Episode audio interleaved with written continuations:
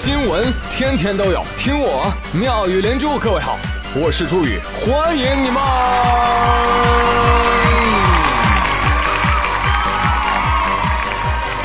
谢谢谢谢谢谢各位的收听啦！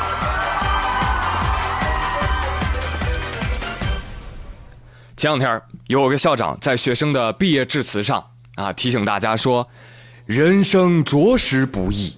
不要轻易给外卖小哥差评，说的非常对啊，是你不要轻易的给外卖小哥差评，但是你可以慎重的给差评啊。那有朋友问了，那什么叫做轻易的差评呢？来举例说明。说前两天啊，西安有个外卖员小王送餐准备离开的时候，女顾客突然叫住了他：“你要往哪走？”把我灵魂啊不，我垃圾也带走。什么？小王表示，哼，我从业 虽然也没几年，但是我从来没有遇到过这样的要求。像这种要求，我这辈子没见过。我拒绝。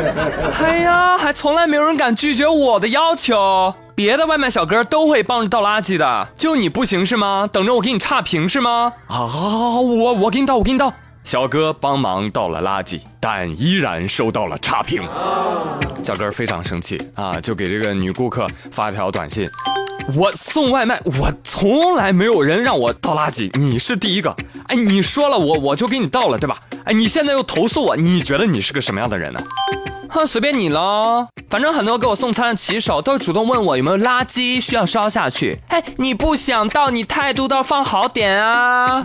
好，两个人都白吵，听我一言。哎，姐妹儿，你醒醒哎，你吃的。是外卖，不是米其林三星。外卖小哥只负责给你送饭，不会给你捏肩捶腿、端茶倒水，问你还有什么需要，小姐需不需要倒垃圾？没有这些附带服务，你清醒一点。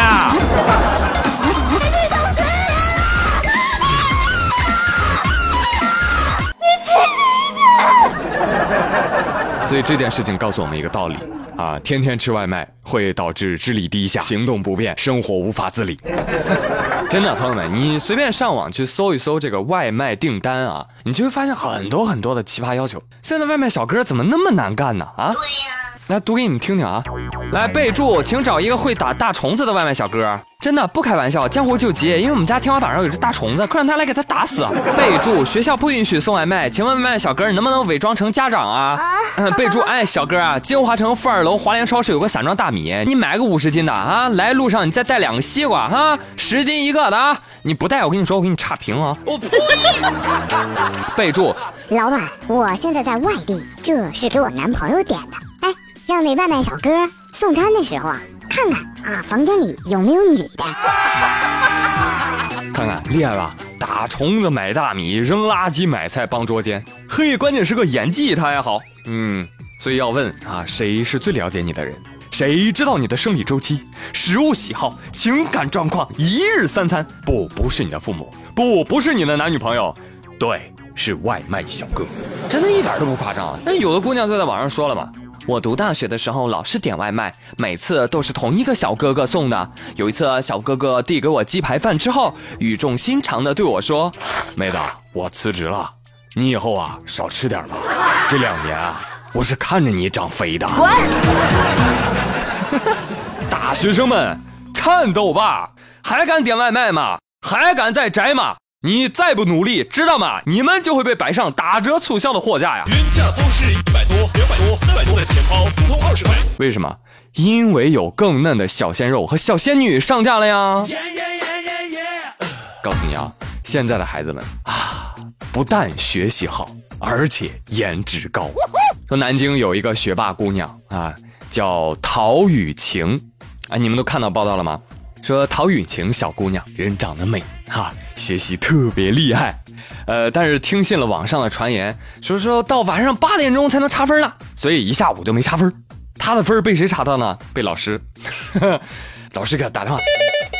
喂，陶雨晴，你可真能坐住哈，考那么高分不告诉老师是不是？啊，老师，我考多少分？你考四百一十五，你知道吗你？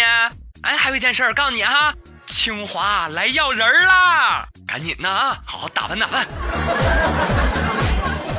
有人说哇，有没有搞错？四百一十八就能上清华？那我也可以啊！喂，看清楚点啊，江苏卷呢？啊，告辞。当然，不明白的同学还会很疑惑。江苏江苏考卷怎么了？江苏考卷就能够这么低的分就能上上清华吗？对呀，啊，说的很有道理啊！欢迎大家转籍到江苏来考，真的，我们这边长三角啊，政策特优，低分上清华不是梦，北大、人大、南大任你挑。哎，一九年估计就转全国卷了，机不可失，失不再来。葛军写全体语数外物化生政史地老师，欢迎您的到来。好了，这些都不重要啊，最重要的是你高考考了几分啊？我先说我的啊，呃，我刚刚查了一下，哎呦，哈，还行，六百四十一分。这么多年来默默的付出，终于是有回报啊！起早贪黑，牵肠挂肚，废寝忘食啊，这才换来了如今的成绩啊！所以呢，在这里，哎呀，我真是要谢谢自己的每一分努力啊，每一份付出，是不是？机会总是给我们这样有准备的人的啊！什么？你问我查的什么分？不是那个吗？支付宝芝麻信用分吗？啊，六百四十一。怎么？你你们以为我说的是什么啊？讲真，你们高考考多少分？快来给我留言啊！快来给我留言，我看我受众的知识结构是是怎样的，是吧哪怕你高考没有考好，没有关系，宇哥当年也没有考好，好吗？但你千万千万不要去做那些离谱的事情，好吗？你过了这时间，你再回头看，算什么？算什么？对不对？哎，但是有些人在那个情境当中啊，可能就是想不开哈。你比如安徽铜陵有个女子啊，盛某啊，盛姑娘，有一天跟老公吵架了。你说两口子吵架，这不很正常啊？啊，那吵完了，非得非得要轻生啊？怎么轻生？想要去开天然气，你知道吗？哎呀！当家人发现消防和警察赶到的时候，天哪，盛姑娘已经躺在床上一动也不动了。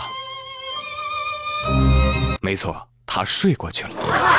所有人都以为事态已经发生了，但是所有人也都很纳闷这这这屋里也没啥味儿啊。然后呢，这个警察就通过呼喊：“哎哎哎哎，哎干啥呢？吓死人了！嗯，我怎么醒了呢？”哎，我怎么没死呢？哎，这燃气肯定是假燃气啊！现在人素质啊，真是太低了！我我要投诉他们。警察说：“哎，你别别别急，别急，我帮你查查啊，帮你查查啊。原来这个盛姑娘只打开了燃气灶的开关，但是没有开总闸，燃气根本没有开。”啊，当然，这个新闻也是十分充分的啊，说明了这位女士的家庭地位还是很高的啊。看样子她在家从来没做过饭，你现在反倒怪人燃气，你你都不想想燃气的感受吗？是吧？燃气也纳闷啊。你说你哈，你明明不做饭，你为什么这么会甩锅呢？哎，所以这个新闻说到这儿呢，就有一个特别严肃的话题啊。那请问开燃气轻生的正确步骤是什么呢？嗯。哎，跟大家讲啊，首先我们把这个锅呢烧热啊，锅烧热之后呢，加入适量的油滑锅。那这一步的目的呢，是为了让你做点好吃的啊，知道人生的美好，放弃自杀这个蠢念头，好不好？开燃气唯一的目的当然是为了吃饭啦。快乐燃气，拒绝轻生，好吗，朋友们？希望你们每天听我的节目都能获得好心情，快快乐乐每一天。我是朱宇，感谢您的收听，我们明天再会喽，拜拜。